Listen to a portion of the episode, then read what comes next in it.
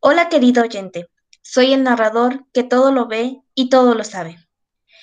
El motivo del por qué estás oyendo esto es por la sencilla razón de identificar la importancia que poseen las palabras en cuanto al significado. ¿Acaso no les ha pasado que han tenido un malentendido por la cuestión del significado? Pero, ¿para qué decirlo de mi parte si lo pueden escuchar de alguien que sabe? que los significados no siempre son los mismos. En esta ocasión, estoy hablando de mi gran amigo Neruda, que en ciertas ocasiones alguien llegó a cuestionar sus tan famosos poemas.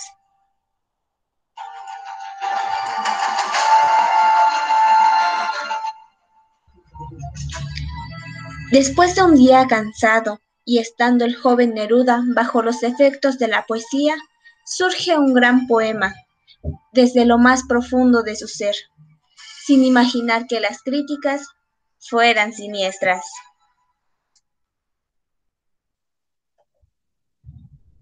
¿Cómo será el futuro? Más bien, ¿qué es el futuro? ¿A qué conlleva y qué lo define? El futuro incierto es una cuestión perturbante del presente. ¿Eso qué importa? Simplemente nos haremos viejos y la vida seguirá. Tu existencia será olvidada.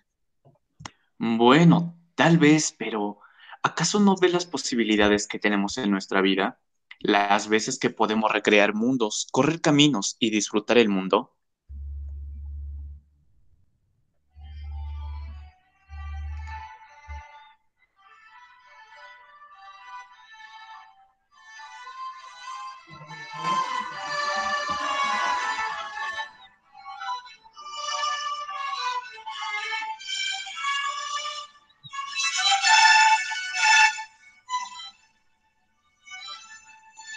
El futuro es espacio, espacio color de tierra, color de nube, color de agua, de aire.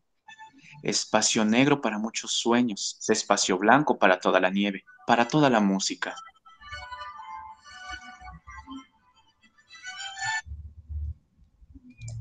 ¿Y eso qué rayos significa? Bueno, pues tal vez simplemente el futuro que nos separa es incierto y con una amplia posibilidad de que las cosas pueden pasar. Y diría más.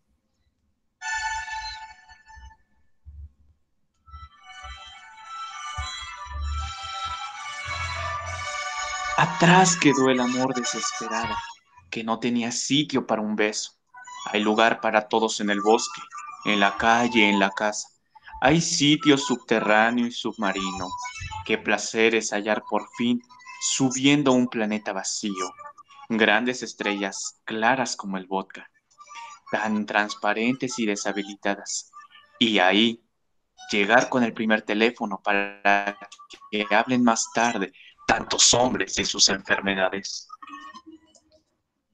Mm, y si mejor simplemente me dices que de aquí en un futuro a todos nos espera un gran mal. Y que por ser viejos no nos quedará esperanza, pero sí nos quedará el avance por el que ahora estamos trabajando. Bueno, sí, pero ¿no te parece mejor lo que te estoy diciendo? Es más poético y trascendental. A ver, solo porque se diga mejor y pueda ser recordado por la gente, no significa que las personas lo entiendan.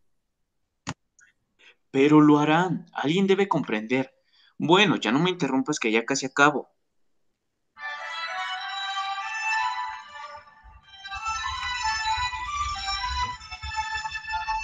Lo importante es apenas divisarse, gritar desde una dura cordillera y ver en la otra punta los pies de una mujer recién llegada. Dijiste que no te detuviera.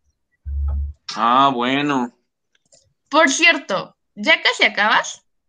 Sí, ahora solo espera. Mm, ¿En qué me quedé? Ah, sí, ya sé.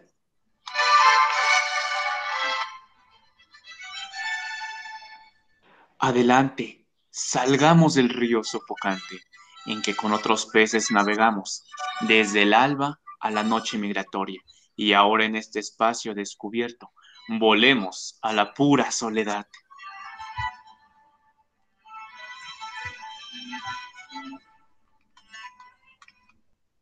¿En serio no te bastaba decir que la vida avanza y que debemos aceptar todo lo que nos traiga?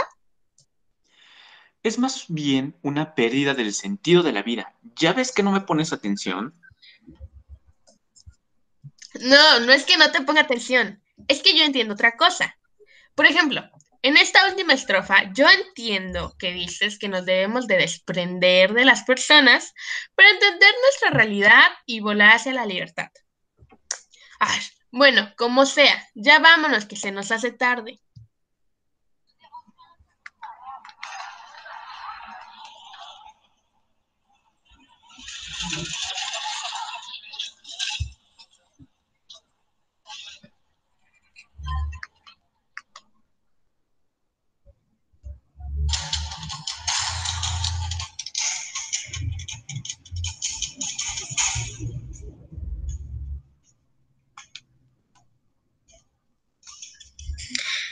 A partir de cada percepción, creamos un significado de una frase o situación en particular. Claramente, en el ejemplo que vimos con Neruda, lo confirmó al hacernos saber que mientras uno piensa y comprende algo a su manera, otro lo hace a la suya. ¡Ey! Nada de eso. Es que ella no quería entender el único significado de mi poema.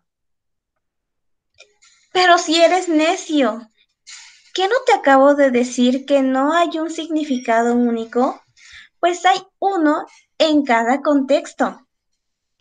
Ah, bueno, como digas. Como decía, antes de que éste apareciera, las palabras no tienen un significado específico, simplemente adquieren un significado con respecto a la realidad de cada uno. Así que Neruda, gracias por ayudarme para explicar este fenómeno. Es momento de que regreses a tu realidad. Y amigos míos, este es el final de todos, en el buen sentido.